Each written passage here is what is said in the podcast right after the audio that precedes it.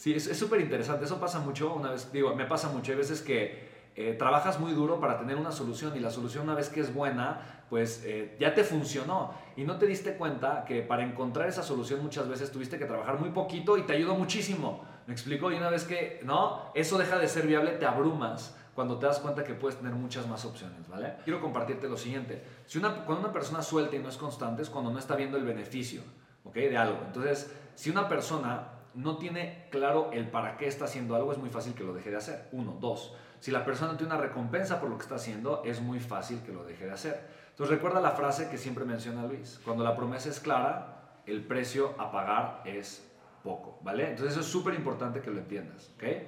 Eh, ¿cuál, es, ¿Cuál es el punto aquí muy importante? Cuando la gente suelta o deja de hacer algo, es porque no tiene una visión clara o no tiene una recompensa clara. En pocas palabras, recuerda la frase de Luis, ¿no? Cuando, el precio, cuando la promesa es clara, el precio a pagar es poco.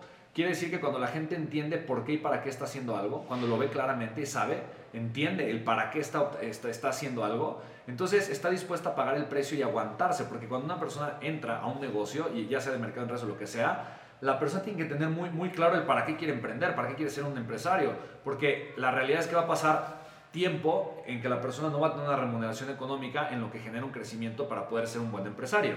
Y eso es natural, eso es normal, eso pasa siempre en todos lados. Entonces es muy importante que tú lo sepas y que se lo comuniques a las personas. Ahora, la razón de por qué la gente puede ser que entra y no sigue es porque tiene la expectativa incorrecta. Tal vez, no sé, eh, la expectativa que se le está dando acerca de, de la oportunidad de negocio que está teniendo es muy alta. Entra y no lo ve entonces dice, ah, yo, a mí me prometieron otra cosa y entonces por eso se sale.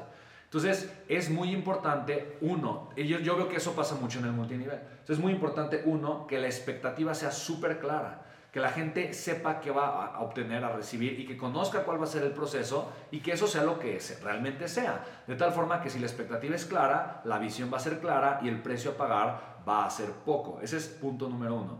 Punto número dos la gente tiene que tener una recompensa rápidamente. Y la recompensa cuando no es económica tiene que ser de una forma diferente. Puede ser su crecimiento, puede ser su realización, puede ser algo diferente. Entonces, el que la gente arranque estando en capacitación constante, pero que le sirva, que le funciona y le agregue cierto valor a su vida y lo puede implementar en su vida, obviamente también es muy importante. Yo creo que si vas a contratar a una persona, la primera persona que debes de contratar es un vendedor, una persona que te ayude a incrementar el flujo de efectivo rentable, o sea, la rentabilidad de tu negocio. Para mí eso es lo, primero y más importante. ¿Por qué? Porque si tú no contratas a una persona que te haga ganar más dinero, lo primero es que vas a sufrir un poquito porque a final de cuentas te va a estresar el, tener que pagar a la persona. Ese es punto número uno, ¿vale? Eh, punto número dos, si tienes esa persona que te ayuda a registrar a la gente, dar seguimientos y generar más dinero, eventualmente puedes contratar a una persona a la que le puedas delegar la parte operativa del tipo de evento o de negocio que tú vas a hacer. Eso es lo que yo haría. Ahora, yo sí recomendaría Em, uno, tener personas, si tú tienes una, un nivel de ingresos que lo puede eh, sustentar, tener obviamente eh, personas fijas trabajando contigo en tu negocio. Eso sí, o sea, eso no, no temporalmente, eso yo lo recomendaría. ¿Por qué?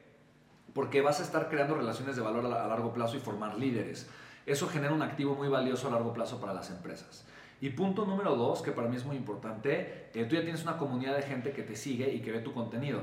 Eh, y que está tomando tus cursos. El mejor y perfecto lugar para encontrar gente para trabajar contigo es ahí, porque ya conocen lo que haces, sabes lo que haces, eh, conocen tu valor, están en contacto con tu valor y no van a estar tanto por dinero, pero por tener cercanía y aprender directamente contigo. Esas son las relaciones más hermosas, poderosas y valiosas que tú vas a poder obtener.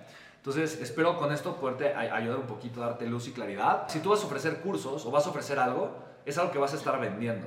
O sea, no, no ¿me explico? Entonces, un vendedor, ¿qué significa? Una persona que pueda estar en contacto con la gente, ¿no? Y que te ayude a decir, sí, mira, el curso que vamos a hacer es este estilo, otro es lo que vas a obtener, que le dé seguimiento a la persona para que la persona pague. Y entonces el vendedor dice, oye, Sandy, yo una venta. Ah, fantástico. Entonces, otra, otra venta. Se está encargando de dar los seguimientos y las ventas para que entre dinero a la cuenta bancaria. Eh, eh, ¿Me explico? Es una persona que si está ahí hace que tengas más dinero. ¿Me explico? Porque tú puedes agarrar y hacer un webinar, decir, chicos, voy a hacer este curso y se registran 20, pero tal vez hay otros 20 que se metieron al webinar, quieren ir al curso, pues, si les, pero les faltaba información. Si tuvieran esa información, se, registra, se, hubieran registrado. Entonces esa persona les da información, les da seguimiento, los apoya que paguen y les confirman su lugar. Entonces, una persona que está dando seguimiento y que está apoyando para que haya más inscritos, eso te va a ayudar a ganar más dinero a ti y, eh, eh, o sea, te ayuda a que entre más dinero, por lo tanto, se paga solito su sueldo, ¿sí me explico? Y te genera un plus financiero. Entonces, primero yo contrataría a esa persona, después ya contrataría a una persona que, me ayudara en la parte más operativa eh, como en la parte de organizar el evento, en la parte de buscar un lugar, en la parte del tema de la producción y ese tipo de cosas, ¿vale? Y a final de cuentas, eh, hazlo fácil, o sea, de verdad no te compliques mucho la vida, eh, hazlo fácil, cuando vayas a contratar a una persona, pon expectativas claras desde el inicio y pon a la gente a prueba. Dile, mira, te voy a poner seis semanas a prueba, en cualquier momento tú puedes decirme a mí, no me gustó el trabajo y te puedes ir y en cualquier momento yo te puedo decir, no me gusta la forma en la que estamos trabajando y entonces te, te voy a pedir que te vayas, no, no te lo tomes a mal, eh, ¿no? Eh, esa es la forma en la que vamos a trabajar, esa prueba, seis semanas, si todo funciona bien, podemos continuar con la relación laboral más adelante, pero quiero que entiendas estas primeras, y, todo, y al principio te decir, sí, sí, fantástico, pero porque pones primero las expectativas claras desde el inicio, ¿sí me explico? ¿No? Y, eh, y si es un vendedor, obviamente que su atractivo financiero no esté en su sueldo base, pero que esté en las comisiones que va a generar.